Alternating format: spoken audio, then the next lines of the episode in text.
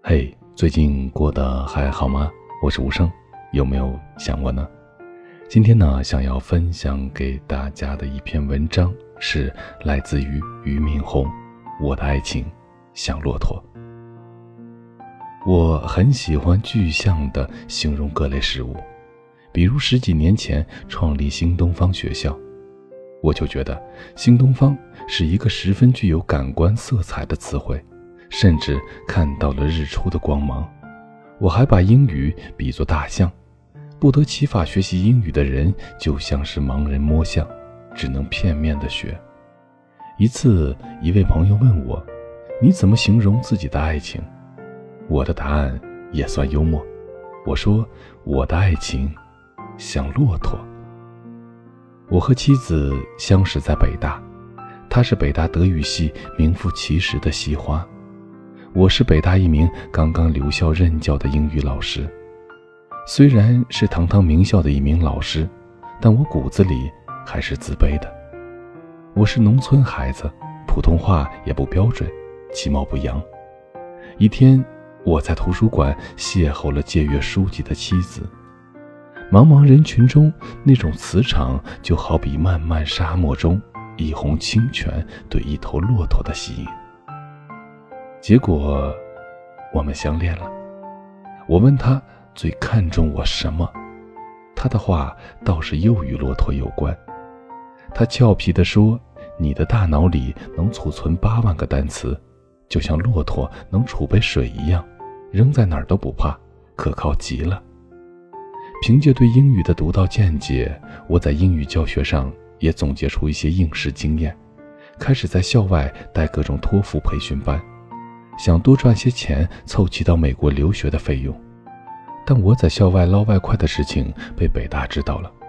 很快，严静老师校外兼职的北京大学不仅严重的警告我，还在校内的秘鲁电视台公告示众了一个月，以儆效尤。我有些撑不住了，人前人后低头俯首。没想到妻子竟为我酝酿出更具颠覆性的主意。他说：“不然，我们自己创业。”于是，我和妻子离开了奋斗十年的北大校园。一九九三年，新东方英语培训学校在中关村一间十平米的违章建筑里开班了。可那时，北京的英语培训班早已遍地开花，不起眼的新东方根本就无人问津。我急得嘴角起泡。开始没日没夜地在大街小巷里贴招生广告，妻子买来一辆二手自行车，跟着我一起到摄氏零下十几度的户外贴广告。他边贴边憧憬，等哪天有一百人报名了，我就不来贴广告了，回前台专门接待去。那时我们夫妻俩像极了吃苦耐劳的骆驼，忍辱负重的前行。渐渐的，新东方的名气开始在北京叫响了，学校得以发展起来。可灾难却突然降临。一九九八年八月二十一日晚上，我独自回家，走在楼梯上，刚发觉感应灯不亮，前后已扑上来两个男子，把我夹在了楼梯中间。其中一个朝我大腿上猛扎了一针，我当时就昏倒了。两个小时后。我发现自己已在屋子里，忙挣扎起来给妻子打电话。事后我发现家中的两百余万元学费遭劫，医生则告诉我，劫匪给我打的麻醉剂原本是给大型动物用的，而且剂量很大。我算是抢回一条性命。最终，劫匪被绳之以法，但梦魇般的劫难却给我心里造成了一定的阴影。让我对努力奋斗的终极目的与意义产生了反诘。一次，妻子陪我参加完一个同学聚会，意味深长地吐出了心声。他说：“人生最大的成功就是活得要比对手长。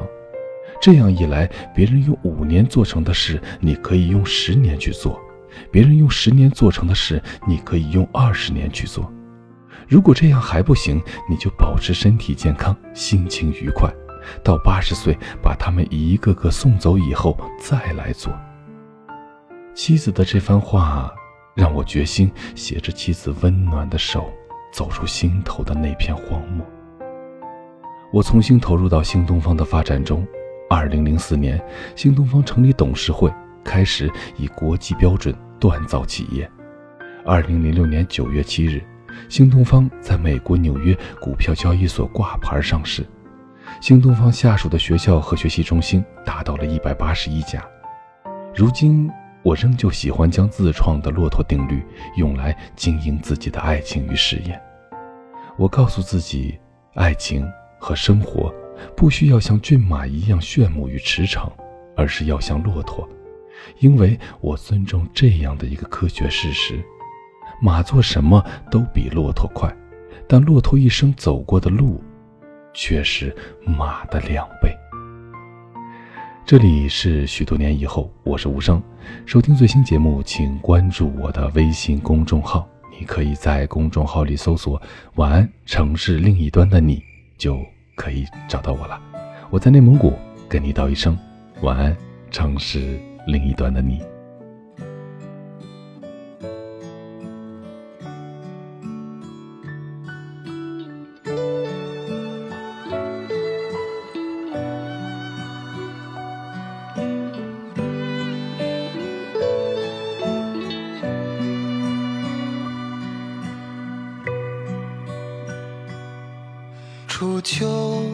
伴着夏末的微风，渐渐远去的烈日，一阵秋霜涌上我心头。也在这最美的季节，静静等待着满月，会穿过云层来看我。初秋，那些匆忙仍依旧，悄悄丢下了锄头，等待即将收获的喜悦流星，将在下一秒出现。默默许下了心愿，祈祷不要被阴霾错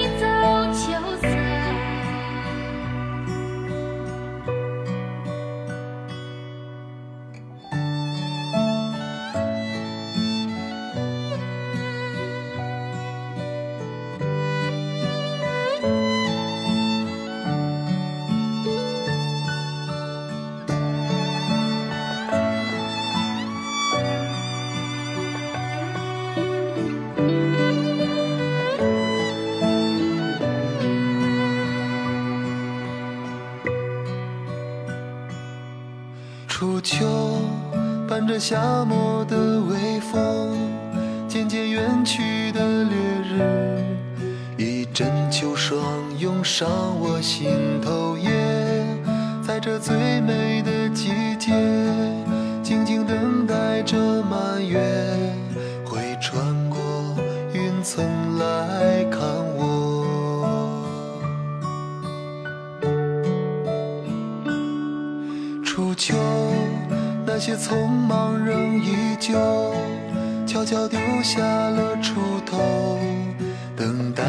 将收获的喜悦流星将在下一秒出现，默默许下的心愿，祈祷不要被阴霾错过。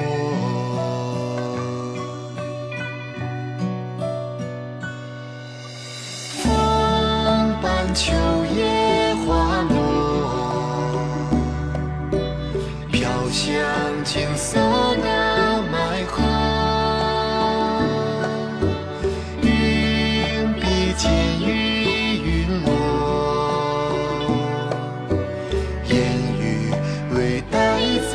秋色。